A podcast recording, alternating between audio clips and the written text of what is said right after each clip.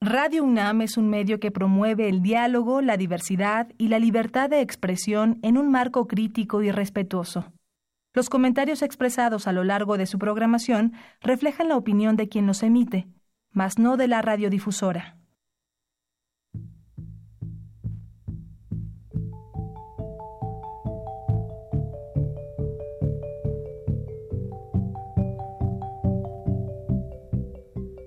Radio Universidad Nacional y la Facultad de Economía presentan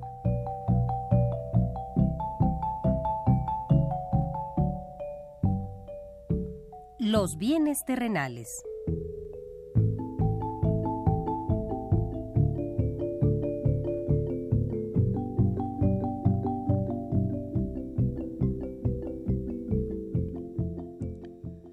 Bienvenidos a este espacio radiofónico de la Facultad de Economía de la UNAM. Como cada semana, estamos aquí con ustedes para reflexionar sobre un tema interesante relacionado con la economía, la política, la cultura y las cuestiones sociales. En nuestra mesa de análisis participan destacados especialistas, quienes nos acompañan hoy en este estudio y como siempre, le invitamos a participar en este programa a través de sus llamadas telefónicas. Para nosotros es un gusto saber que usted desde su casa, desde su oficina o en el lugar donde se encuentre, se interesa en el tema que tratamos. Nuestro número 5536 8989. Repito con mucho gusto, 5536 89 89.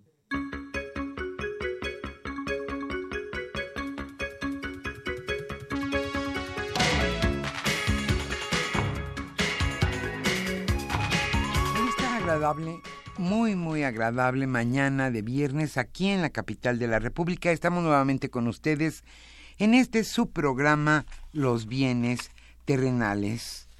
Hoy estaremos con ustedes en los controles técnicos, como siempre, Socorro Montes. Y nos acompañarán contestando con mucho gusto sus llamadas telefónicas Orlando Santana, Manuel Mateos y Pedro Rosales. Yo soy Irma Espinosa y los invito a acompañarnos los siguientes 56 minutos en este su programa Los bienes terrenales. Y como usted sabe, el comercio internacional hoy enfrenta movimientos inusuales. El presidente Donald Trump ha señalado que habrá aranceles para el acero y para el aluminio. No se termina de renegociar el Tratado de Libre Comercio y México, nuestro país, debe mirar hacia otros horizontes. Claro, desde luego, sin dejar el principal mercado que es Estados Unidos, pero también debe voltear sus ojos a otro lado. Hoy hablaremos precisamente del Tratado de Libre Comercio México-Unión Europea. Aníbal Gutiérrez Lara charlará en esta ocasión con Carlos Manico y Santiago Ánima Puentes. Ellos son especialistas en cuestiones con la Unión Europea y son también catedráticos de nuestra facultad, la Facultad de Economía de la UNAM. ¿Qué hay en materia de relaciones comerciales con la Unión Europea? ¿Por qué en este punto hoy debemos de voltear hacia ella? Como siempre, le invitamos a participar en este programa a través de sus llamadas telefónicas. Hoy estaremos obsequiando el libro Geografía Económica, una introducción contemporánea. A los primeros radioescuchas que se comuniquen a este programa. El autor de este libro es Christoph Parneiter. Y también, como siempre, le invitamos a escuchar la primera sección de este programa denominada La Economía durante la semana y estaremos escuchando en esta ocasión música de Italia.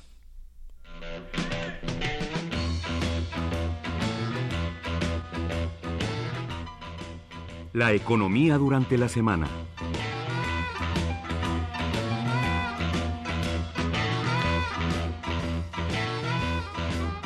Sin duda la nota de la semana es el arancel al acero y al aluminio. Donald Trump anunció que pondrá un arancel de 25% a las importaciones de acero y 10% a las de aluminio, argumentando que éstas afectan su industria nacional. Si Estados Unidos aplica un arancel a sus importaciones de acero, afectará el tema de reglas de origen de los insumos que se está discutiendo en la renegociación del Tratado de Libre Comercio. Esto lo señaló Moisés Kalaj, director del Consejo Consultivo Estratégico de Negociaciones Internacionales. Kalaj explicó que es muy pronto para saber la afectación que tendrá esta medida sobre México, puesto que aún no se publica nada y en consecuencia no se sabe si México estará incluido bajo y bajo qué principios se regirá esta acción anunciada por Donald Trump.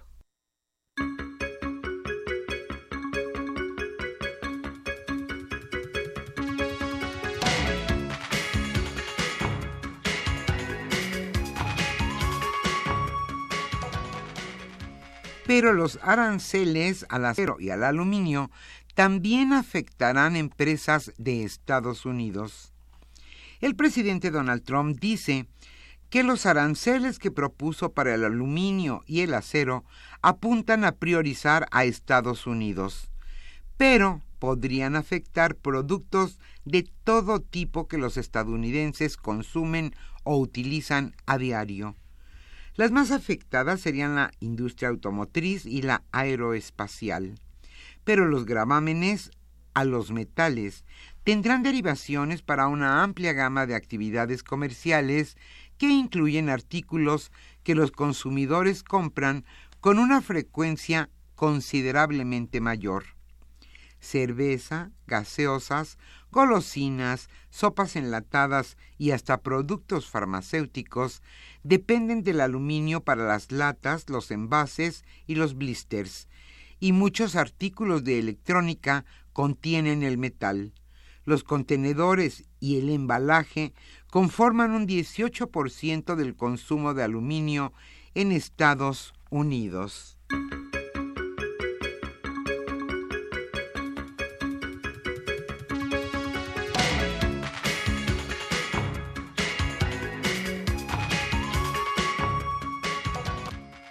¿Qué le sugieren a nuestros diversificar, diversificar el la Cámara Mexicano-Alemana de Comercio e Industria, CAMEXA, exhortó a México a diversificar su comercio exterior para no depender de un solo socio, así como invertir en educación para combatir la inseguridad, la corrupción y fortalecer su seguridad jurídica. También Edmund Duckbitz, presidente de la Cámara Mexicano-Alemana de Comercio destacó la importancia de diversificar mercados y para muestra la inquietud actual en la renegociación del Tratado de Libre Comercio con América del Norte. Hay, que, hay preocupaciones, dijo, pero estoy convencido que al final va a ganar la razón económica y política, porque este tratado ofrece ventajas para todos los socios, pero en esta situación también hemos aprendido una palabra de gran importancia, diversificación, que es el camino que debe tomar México y muchos otros países.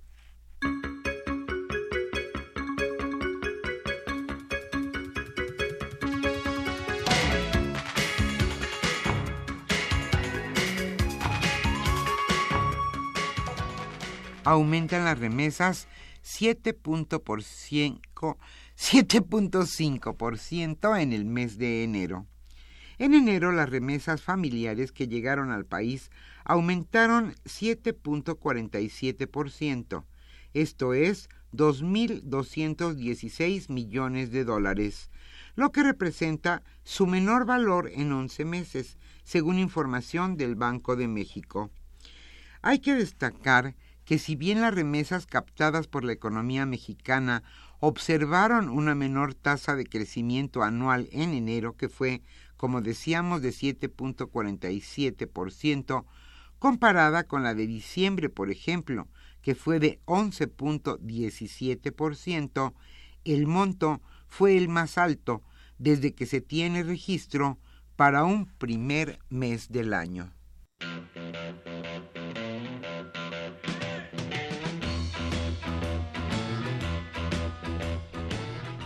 El tema de hoy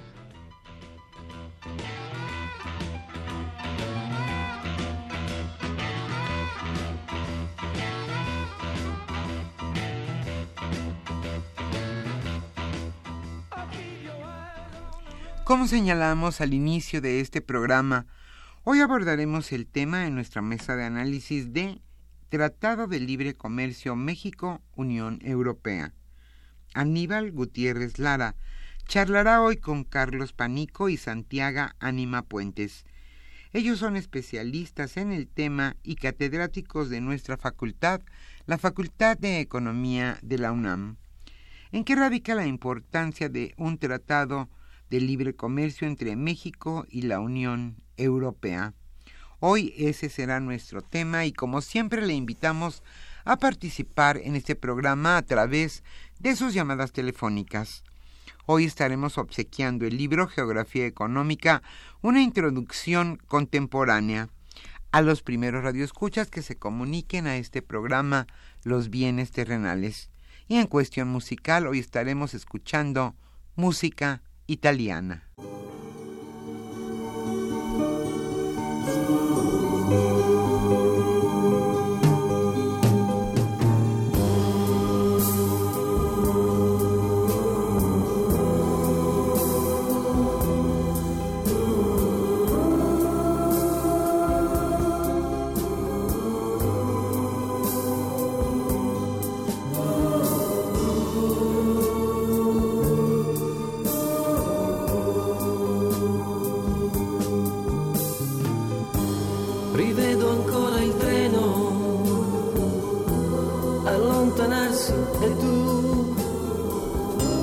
asciughi quella lacrima,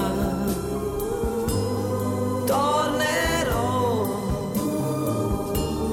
Com'è possibile un anno senza te? Adesso scrivi, aspettami, il tempo passerà.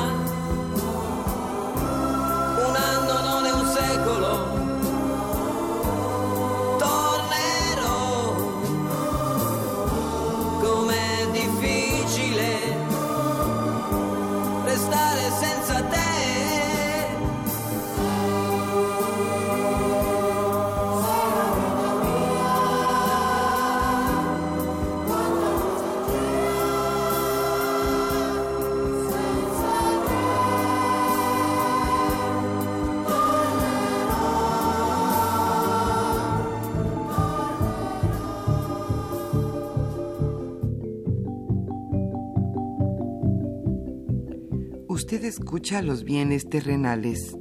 Nos interesa conocer su opinión.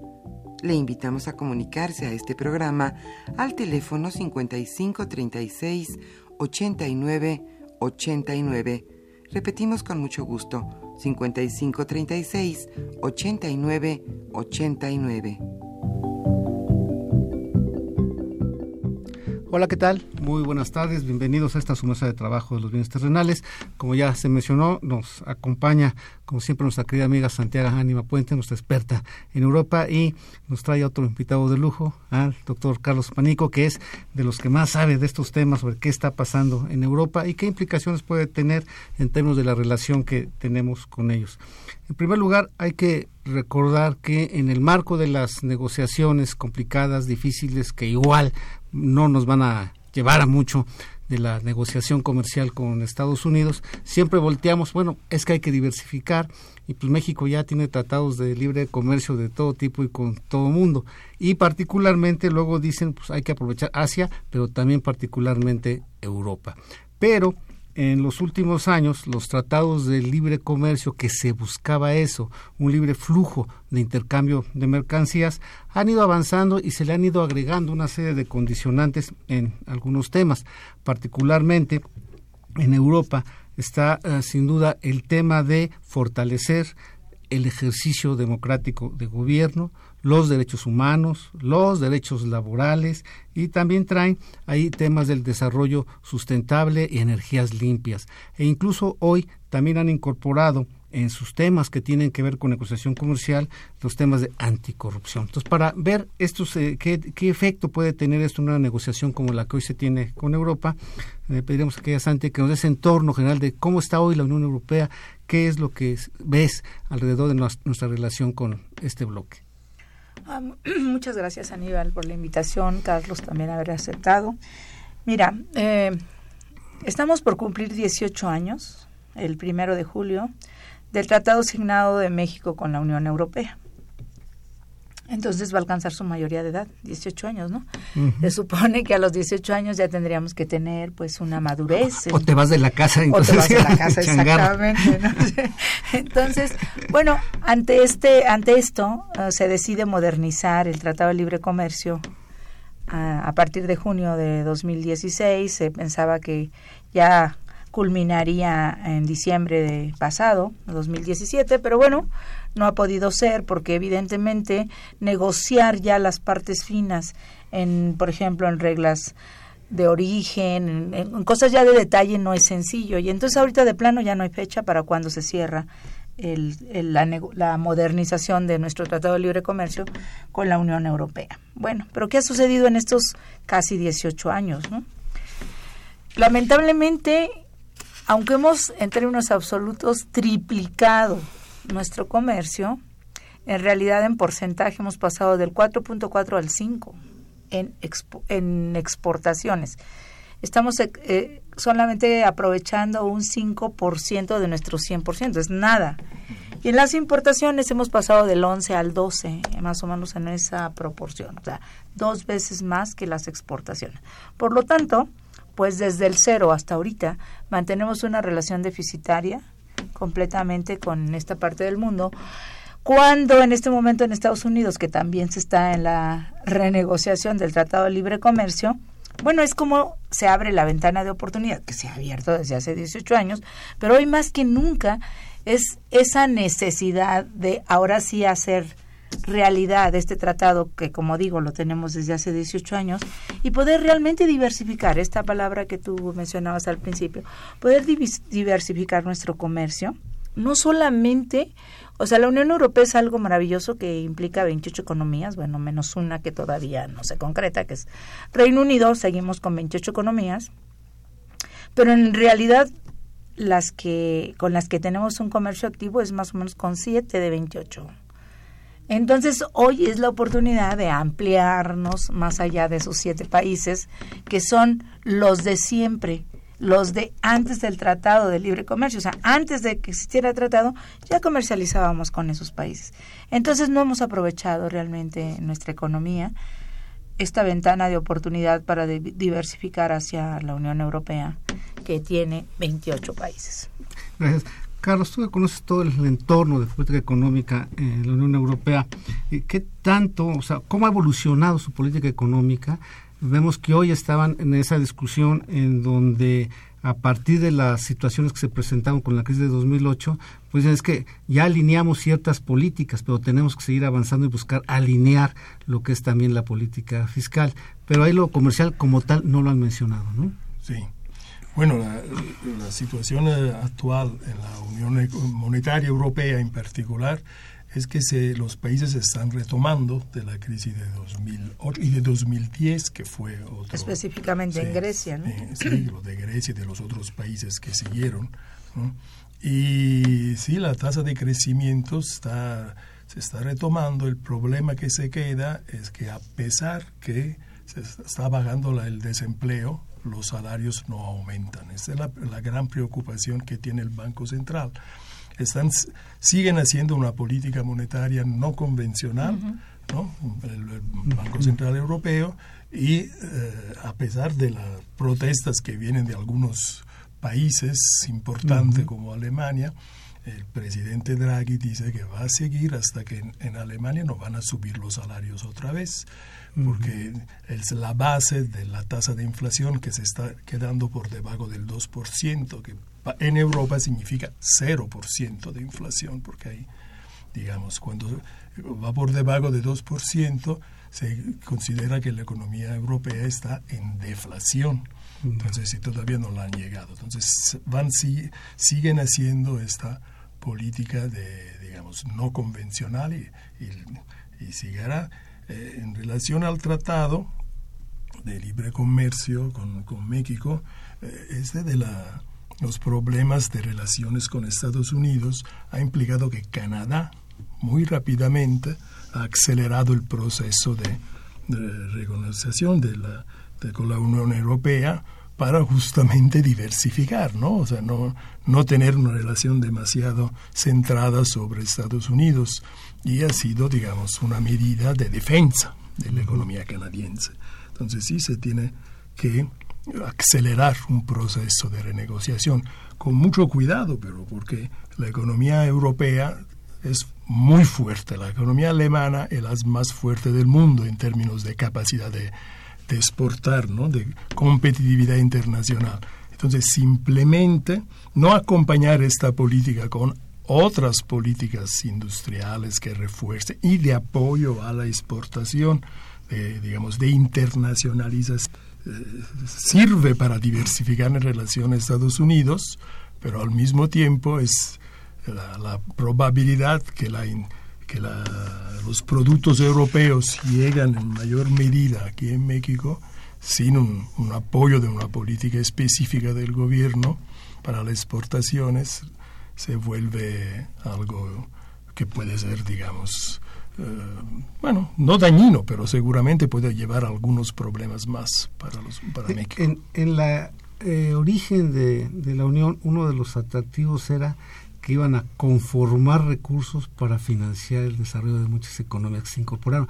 Tenemos el caso de España, gracias a eso creció y había políticas deliberadas de empleo y pastor agropecuario. Eso se sigue manteniendo. Sí, se sigue manteniendo. Los recursos son son grandes para los países, porque a pesar de que el Fondo Social Europeo es, no, digamos, en toda la financiación de la, del balance de la Comisión Europea, se hace, no puede rebasar el 1 punto algo por ciento del PIB, de la, de la Unión. Eh, a pesar de este, cuando luego se concentran esos recursos sobre regiones que tienen más problemas, por ejemplo, la región de mi ciudad, Nápoles, la región Campania, ha recibido siempre estos recursos, eso representa el, el se va añadiendo el 1% del PIB de la región, que es mucho, es mucho dinero para una economía pequeña.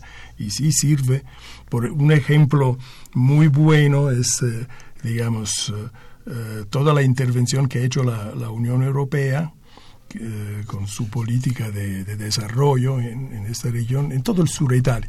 Los vinos del sur de Italia se han vuelto buenísimos y se, aquí se consuman mucho, aquí en México, porque, bueno, se meten a lo que son las preexistencias, el sector de, de la enología, o sea, del vino, la producción del vino en el sur de Italia es tradicionalmente es la tierra donde se, eh, hay una región que se llama Puglia, que en, la época griega se llamaba Enotria, la, tierra del vino, ¿no?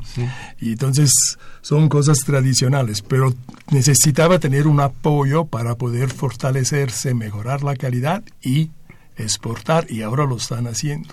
Y, en esa política, entonces, eh, tuyo, que era este apoyo a lo que aquí manejamos como pymes, ¿no? Pequeñas y medianas sí. que están luego en estos circuitos productores del sector vitivinícola y demás, ¿no? Así es. Son políticas que, se, que tratan de... O sea, la, la organización institucional de la política de apoyo que hace la, la, la, Comisión Europea, son los fondos sociales que dan, que dan a las regiones, está basado sobre un proceso de planeación que viene de abajo Entonces es un proceso muy complejo, pero digamos, los que tienen empresas, y la mayoría son empresas pequeñas, todas las asociaciones que existen en el territorio puede proponer iniciativas adentro de un marco, digamos, de un proyecto general que tiene la región. Entonces, de esta forma se van a apoyar lo que son las actividades que sean turísticas, que sean, digamos, eh, productivas, que sean de agricultura, de otras cosas, que sí tienen más chance de poderse desarrollar.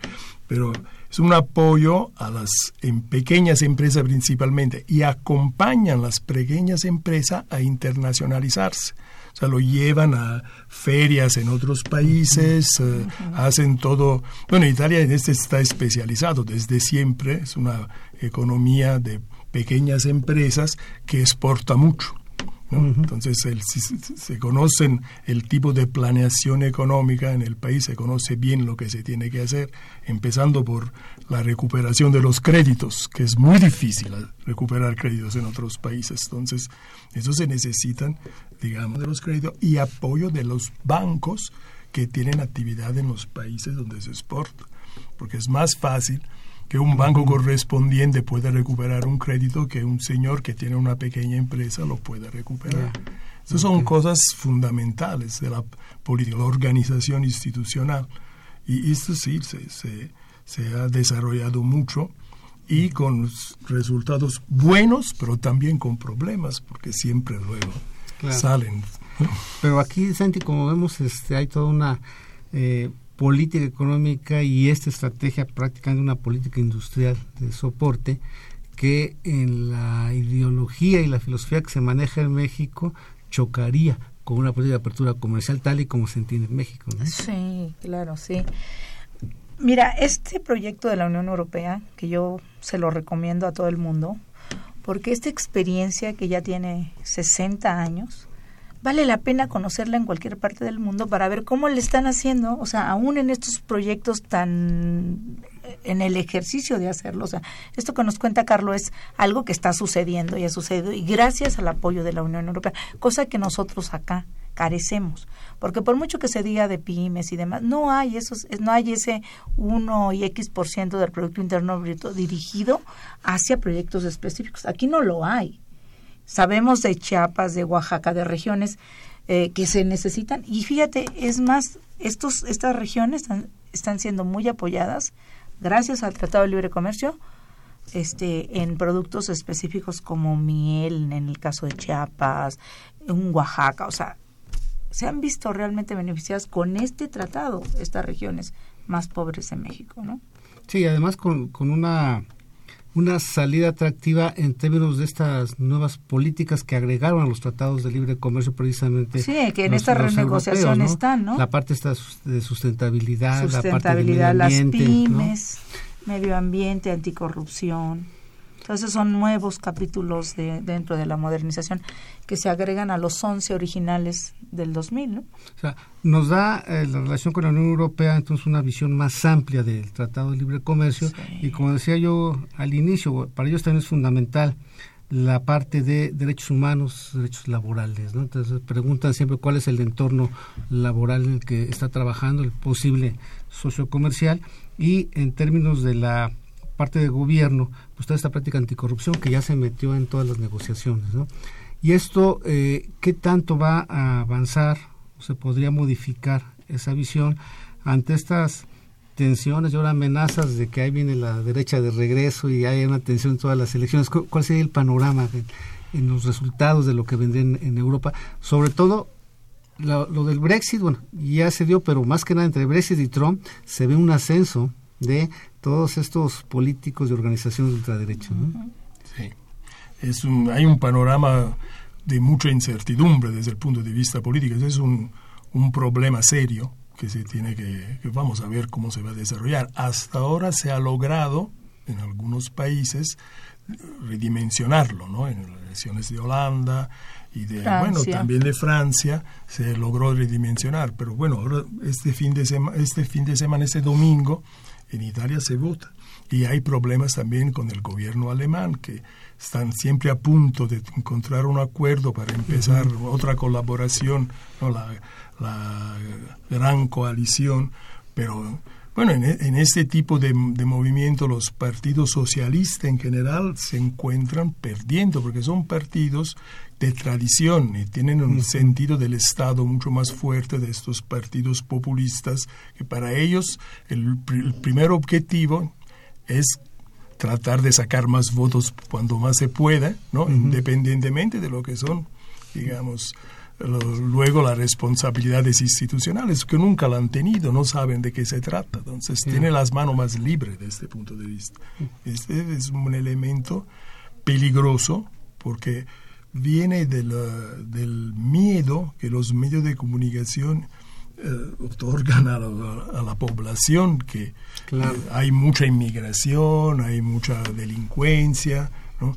y son no dan una información digamos, objetiva, es una información sesgada hacia la destrucción de lo que son los, los, digamos, los elementos de estabilidad en esta área del mundo. Sí, particularmente en Italia, pues ahí viene de regreso Berlusconi, ¿no? Sí. Medios de comunicación. Eso es, es increíble. Por eso hizo una, una alianza con los partidos más reaccionarios, hasta con grupos fascistas declarados, para tratar de sacar más votos, ¿no? posible, independientemente de lo que va a pasar después, y, digamos, aprovechando de, de, que el partido de centro izquierda, el Partido Democrático, ha tenido una decisión interna, la parte de izquierda, más a la izquierda, se ha salido recientemente, pero representa un porcentaje bastante amplio claro. de este partido. Entonces, hubiera ganado seguramente el Partido Democrático esta elección porque el gobierno ha, ha actuado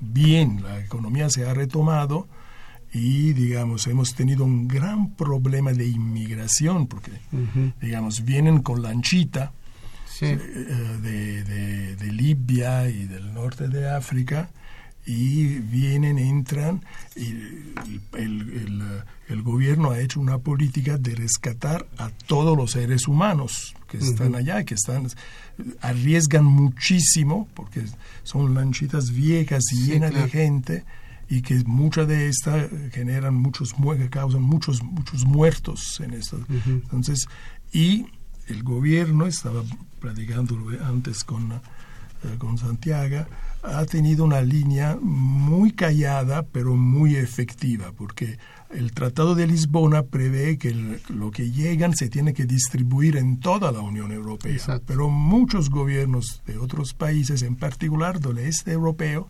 son muy demagógicos y se rechazan acuerdos ya firmados. Uh -huh. Entonces el gobierno italiano, sin hacer mucho ru ruido, está pidiendo que se le quiten los fondos sociales de desarrollo a estos países porque no cumplen yeah. con... Con, con, con, con el Tratado de, de Lisbona, con la cuota de migración que te, tienes que, que, que, tomarse, que no son excesivas, son perfectamente manejables. Claro. Y en esto que, apunta Carlos, Santi, eh, este retorno de estas fuerzas pues también implica nacionalismo, ¿no? Que sí. implica cerrarse y atentar contra la Unión, ¿no?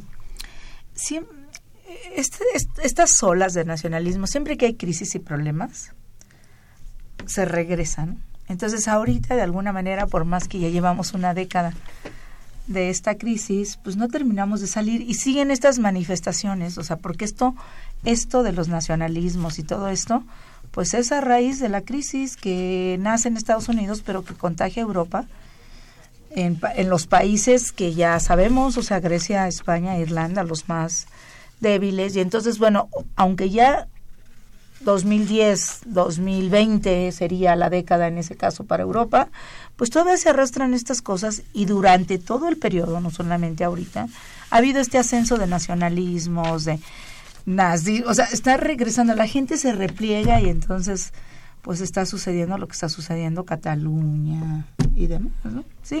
Sí, eso es pura demagogia, porque no se pueden salir de la Unión Europea los países del este europeo que todavía no usan el euro y que están esperando de acceder, ¿no? y con mucho gusto, a este tipo de, de organización institucional, tienen un ratio reservas oficiales PIB por arriba del 30% del PIB. O sea, un tercero de la producción anual se va en una caja fuerte donde están eh, bonos del gobierno de Estados Unidos, bonos del gobierno alemán, ¿no? Y esta es la composición. Grecia tiene 2% del PIB.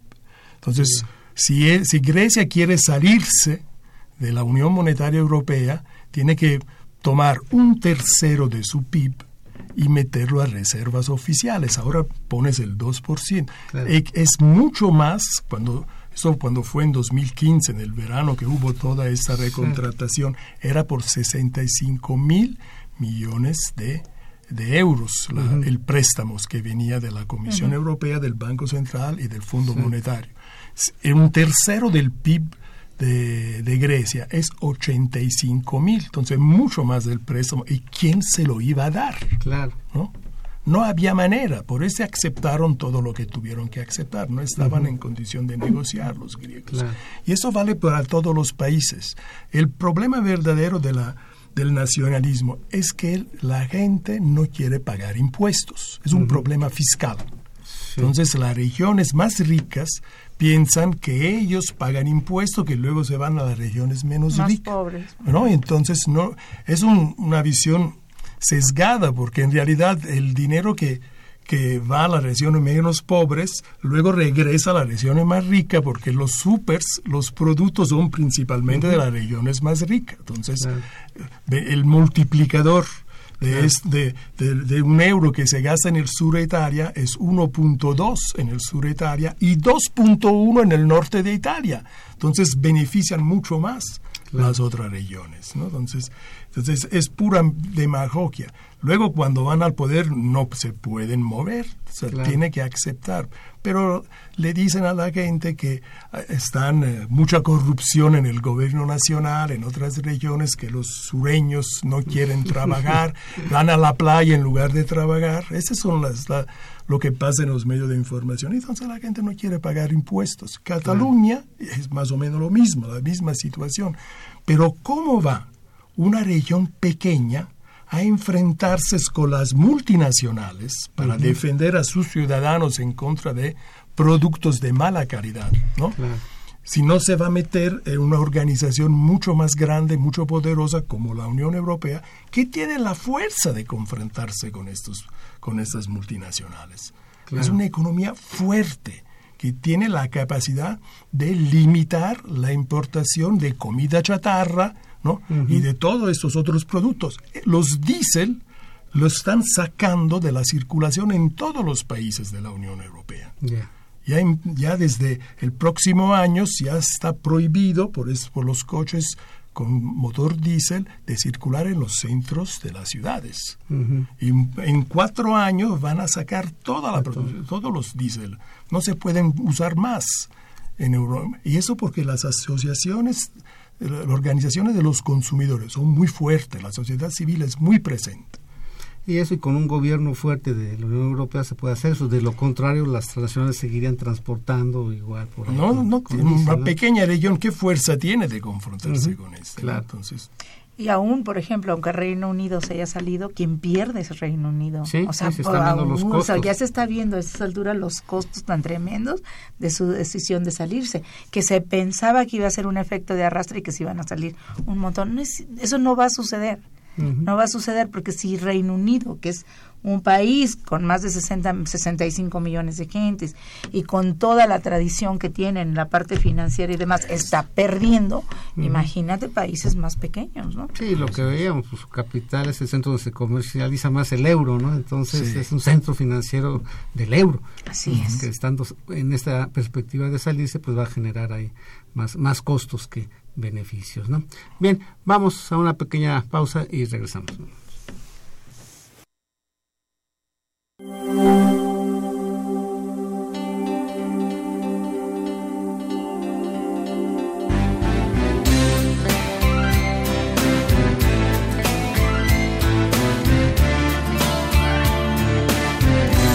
Da una lacrima sul viso capito molte cose dopo tanti e tanti mesi ora sono cosa solo per te. Uno sguardo ed un sorriso han svelato il tuo segreto, che sei stata innamorata di me だからローステイ脳の舞いたいとノンサペイを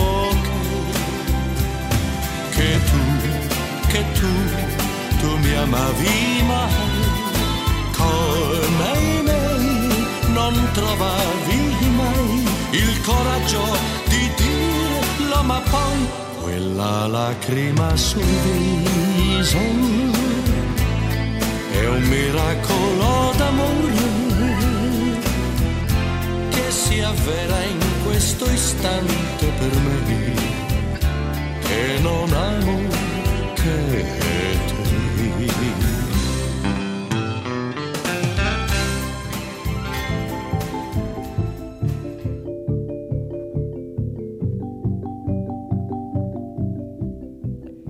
Usted escucha los bienes terrenales.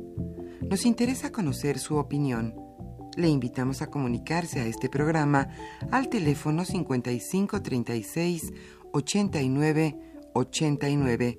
Repetimos con mucho gusto, 5536 89 89.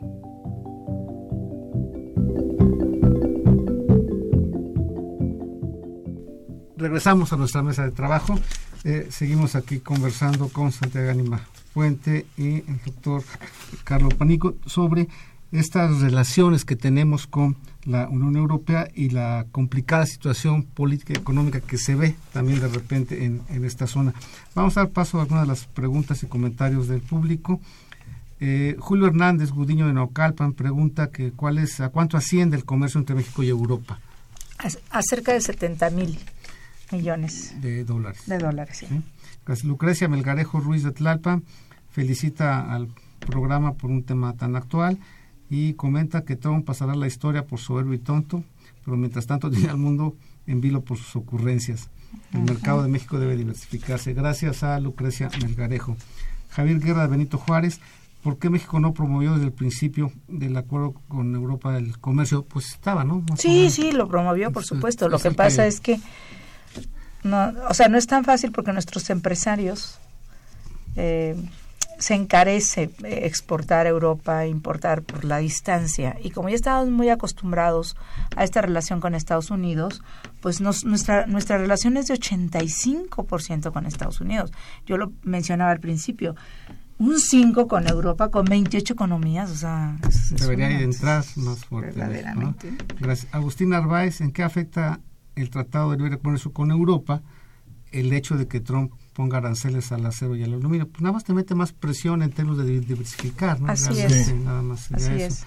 Taurino Ruiz, saludos a los ponentes, una felicitación. Josefina Cruz, gracias, muy interesante el tema de hoy, una gran expectativa de lo que pueda pasar con este tratado. Rebeca Aldama La Triste Benito Juárez, México debe mirar hacia otras partes, otros mercados como América Latina, Asia, África, Medio Oriente y expandir nuestro comercio. Pues precisamente es lo que se buscaría con Europa, pero dice Santi que, bueno, ha crecido, pero no ha aumentado su participación dentro, Exacto. dentro del total, ¿no? Que es un, seguir o tener nivel con el, el- el nivel del comercio europeo. No es tan fácil. Es, es como ir a jugar con Federer, a tenis con Federer o a Nadal, porque son, sí, algunas economías son fuertísimas, entonces no es fácil competir, pero se necesita mucho apoyo por parte de las políticas gubernamentales para hacer de internacionalización. Y sí, y aprovechar de lo que, digamos, del- de, la... eh, a los europeos les gusta mucho México.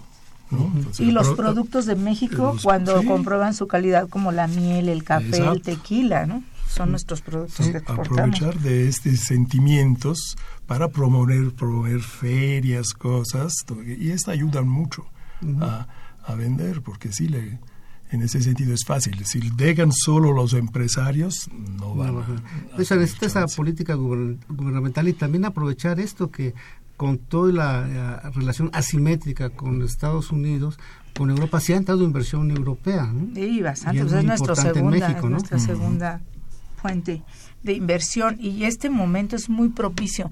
Si ya desperdiciamos 18 años, es el momento de mostrar y, y- y lo aprendido en todo este tiempo, acelerar, ¿no? Y ya, y ya, por favor, yo creo que esta modernización tiene que dar resultados.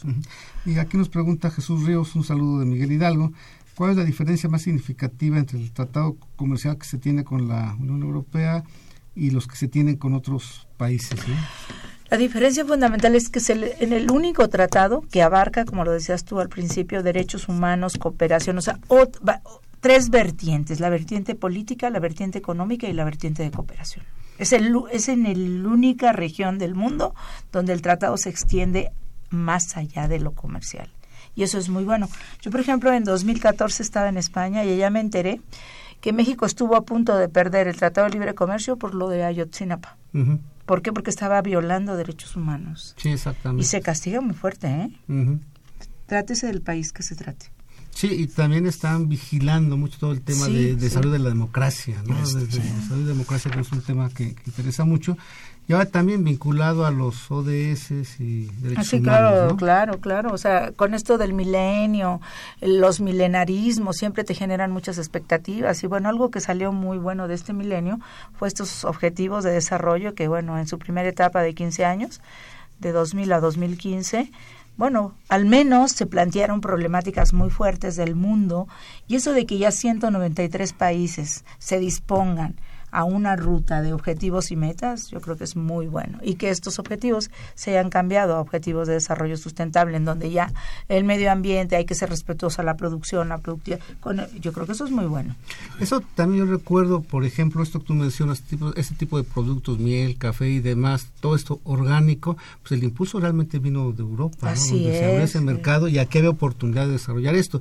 Y en muchas eh, comunidades eh, indígenas, por ejemplo, se volcaron a producir productos orgánicos para Europa, lo cual también es un tema eh, vinculado a la sustentabilidad del medio ambiente muy fuerte allá, ¿no, Carlos? Sí. Sí, porque aparte muy- los europeos mismos lo están cuidando. O sea, en el momento Sí. que es su propio dinero el que está entrando a estas regiones, están viendo que efectivamente sea orgánico, porque lo están cuidando. Sí, son los sectores que se están desarrollando más, ¿no? En términos relativos, son lo que pues, tiene más atención la economía, la gente.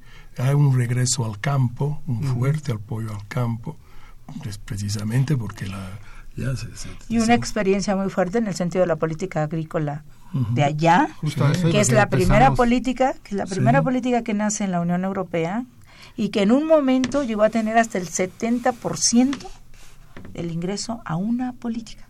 El- que era la denominada la política agrícola común. Sí, ¿no? Exactamente, la pionera, PAC, la famosa común, PAC, la ¿no? famosa, y que pues absorbía el 50% del Fondo Social Europeo. sí. Ujú. Y, y esto te garantizaba, digamos, el tema que lo mismo pasa en China, que dice, pueden hacer lo que quieran, pero yo voy a seguir subsidiando el arroz, o sea, proteger la alimentación. Sí, Sí, sí, sí. Y de ahí exportar, ¿no? Sí. sí. Y eso es Proteger, de las las economí- proteger la, la economía de los países que pertenecen, la, la parte agrícola en particular. Entonces había mucha intervención hasta eh, política de racionar ciertos productos para evitar que los agricultores pudieran tener problemas. ¿no? Ujú. Ese ha evolucionado. Ha mucho. pasado por muchas fases. Sería muy interesante después tener solamente Sí. un programa sobre la PAC, Sí. porque es muy interesante cómo ha ido evolucionando en, en muchos sentidos. Vamos a empezar porque así como las lecciones europeas son, son importantes. Yo me acuerdo, los ochentas, estando en la agricultura con Roberto Cabral ahí, cuando estábamos revisando precisamente una parte comercial con Europa, pues encontramos estos subsidios al paisaje, ¿no? Ajá, por tener al la paisaje. vaquita esa, exactamente. dan recursos. Sí, los, los paisajes. el ambiente, Exacto. Sí, porque ciertos, ciertas culturas tradicionales que son de muy buena calidad y que hacen el paisaje muy bonito, ¿no? no son rentables hoy. Entonces hay toda una política para conservar el paisaje con apoyo a los eh, agricultores de la zona. Yo conozco mucho de, de estas políticas. Y porque, bueno, lo primero era la autosuficiencia alimentaria y esa la lograron mucho más pronto de lo que pensaban. Entonces, en el momento en que tú ya logras tu comida, pues ya puedes pensar en otras cosas, ¿no? Entonces, mientras de que estés pensando que no te alcanza ni siquiera para el día a día, pero cuando ya lo logras, ya puede ser el paisaje, puede ser otras cosas, ¿no? Y sobre todo, lo de ver la agricultura como materia prima del sector industrial, industrial de alimentación y este ha sido la parte más fuerte. que sí, de hecho, pues en México la política exitosa de industrialización se basó en el campo, ¿no?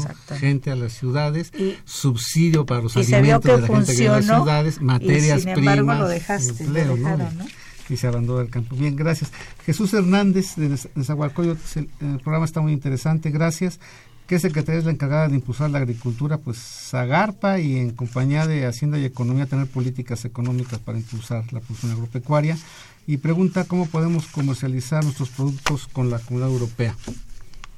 Que se pongan en contacto con la Secretaría de Economía, ahí hay todo un formulario y todos unos requisitos para uh, tratar de y ahí digo yo recuerdo con Estados Unidos habías de revisar hasta el empaque y demás acaso todos esos cuidados todas las medidas sanitarias pues, por ejemplo tratándose de productos que ahí por ejemplo en la modernización no se ha avanzado porque las normas técnicas sanitarias y fitosanitarias son un verdadero problema. O sea, no es nada sencillo.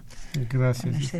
Y tenemos la llamada de Aurelio García Alcántara. Dice que no nunca han convenido los tratados de libre comercio que sirven más para traficar armas, drogas, personas y sugiere que invitemos, eh, vamos a investigar al profesor José Ramón Pérez Portillo, quien hace un análisis serio de lo que implica un tratado. Bien, para concluir ya en los últimos minutos, pues realmente eh, Europa se presenta hoy como una opción, digamos, eh, ya el hecho es que solamente representa el 5% de nuestro comercio, pero vemos que por lo mismo todavía podemos duplicarlo o triplicarlo. Esa sería la opción. Sí, sería la recomendación, pero súper saludable, en el sentido de que es eh, urgente, necesario, lo mejor, ¿no? En este momento ya voltear hacia otras regiones con, que tienen toda una tradición y olvidarnos un poquito, bajarle un poquito a Estados Unidos aprovechando la mala política que en este momento tiene nuestro país con ese presidente. ¿no? Gracias, Santi. Carlos, en este contexto, entonces, la Unión Europea, pues a toda esta discusión ahí, pues sigue con una economía sólida, fuerte y con políticas económicas que le van a ayudar a recuperar más, ¿no? Lo están haciendo, aunque pues, se pudiera hacer más, ¿no? Porque siempre siguen esta eh, línea que de una de un uso limitado de la política fiscal. Se ha flexibilizado más en los últimos años, pero sigue siendo una política fiscal bastante restrictiva y se puede hacer más. Pero bueno, es, un, pues, es útil estudiarlo todo el desarrollo institucional que tienen en estos países porque tienen mucha experiencia positiva sobre cómo ayudar a los productores, pequeños productores en particular. E, esa es una cuestión muy importante sobre todo siempre se ha referido a la experiencia italiana, ¿no? de pequeñas y medianas empresas. el tamaño promedio de las empresas italianas es la mitad de las empresas alemanas, francesas, el promedio europeo. Entonces son, es una economía que viene de abajo, ¿no? Y eso es, algo que, digamos, Italia ha desarrollado muchísimo con políticas específicas. Primero se ha hecho en regiones donde había una, digamos, una, ya existía un tejido de pequeños empresarios muy fuertes, ¿no? Entonces allá se ha desarrollado. Y luego han empezado a hacer políticas de estos tipos en las regiones que no tenían la política que tiene la Unión Europea para el desarrollo de la región menos avanzada es la misma que había planeado el gobierno Prodi de 1994 para desarrollar las regiones atrasadas del sur de Italia. Entonces, el esquema institucional de planeación que se ha tomado, que ha tomado la Unión Europea, es lo que se desarrolló en este caso, porque era el país que tenía más experiencia. Y sí, en España, en muchos países, Portugal, ha dado buenísimos resultados y también en algunos casos, en muchos casos, en distintos productos en el sur de Italia también. Y desde estas lecciones podríamos atender esta parte de la heterogeneidad estructural y diferencias regionales que tenemos en el país. Eh, David Santiago Montesinos, tenemos llamadas de Coacalco. ¿Cuál es la balanza comercial México-Italia? ¿Qué es lo que más les vendemos? ¿Qué es lo que más nos compran? México, México Italia. sí, sí, nuestra balanza con Europa y con los países es deficitaria. Pero bueno, pues eh, nosotros les vendemos. Mira, eh, está como mm, polarizado el asunto. O sea, tenemos el mayor, la mayor relación con autopartes, con derivados del petróleo, o sea, productos que importamos para poder exportar y luego ya una parte del sector agropecuario que es miel, café, etcétera. Bueno, finalmente ya nos come el tiempo. Raúl Horta Retana, un saludo, excelente programa. Deberían darle más tiempo. Muchísimas gracias. Ya lo vamos a invitar más seguido que a Carla y a juntos. Fernando Almanza, México debe ofrecer servicios, no mercancías a la Unión Europea. Gracias. Manuel Munguía, la renegociación del Telecán de una sorpresa al subir a Estados Unidos los aranceles en acero y aluminio. Se ha dicho que se tiene que diversificar nuestro mercado, pero se hace caso omiso. Es el resultado de la guerra comercial que tenemos y las tensiones reales de la renegociación. Muchas gracias a Manuel Munguía. Bien, para terminar yo quisiera entonces reiterar a nuestros invitados que nos veamos pronto por aquí otra vez en, Muchas esta gracias. mesa es un placer. este tema, porque como ven ustedes, sí, este tema que ha dado interés, lo hemos tocado de vez en cuando, pero creo que Hoy lo que más llamaría la atención es que en el marco de la acción con el Tratado de Libre Comercio se abren opciones para otras cosas y sobre todo esto que yo lo pondría como las lecciones europeas para el desarrollo. Santi, un último apunte. Ya no, pues eso, o sea, la necesidad y bueno, invitarles a que se acerquen también a la Facultad de Economía. Próximamente tenemos, bueno, yo coordino una cosa que se llama Conversatorio sobre Economía Europea, entonces, pues, en contacto con la Facultad de Economía. Muchas gracias, Carlos. Gracias por la, por la invitación y la atención. Muchísimas gracias a ustedes. Bien, este fue su programa de los bienes terrenales, una producción de la Facultad de Economía y Radio UNAM. Buenas tardes, muchas gracias. Agradecemos su atención y participación en este programa a través de sus llamadas telefónicas y la invitamos la próxima semana a la misma hora en otro programa más de los bienes terrenales. La coordinación general fue de Carlos Javier Cabrera Adame, la coordinación académica de Aníbal Gutiérrez, Roberto Cabral, Alejandro Pérez Pascual, Rubén Antonio Miguel y Leonardo Lomelí Vanegas. En los controles técnicos, nuestro compañero Humberto Sánchez Castrejón y en la voz y producción su amiga Irma Espinosa, quien se despide de ustedes y le desea un agradable fin de semana.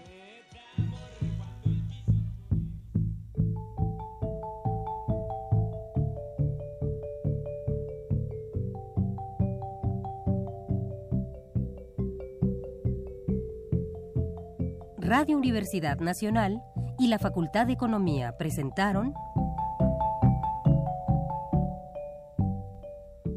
Los bienes terrenales.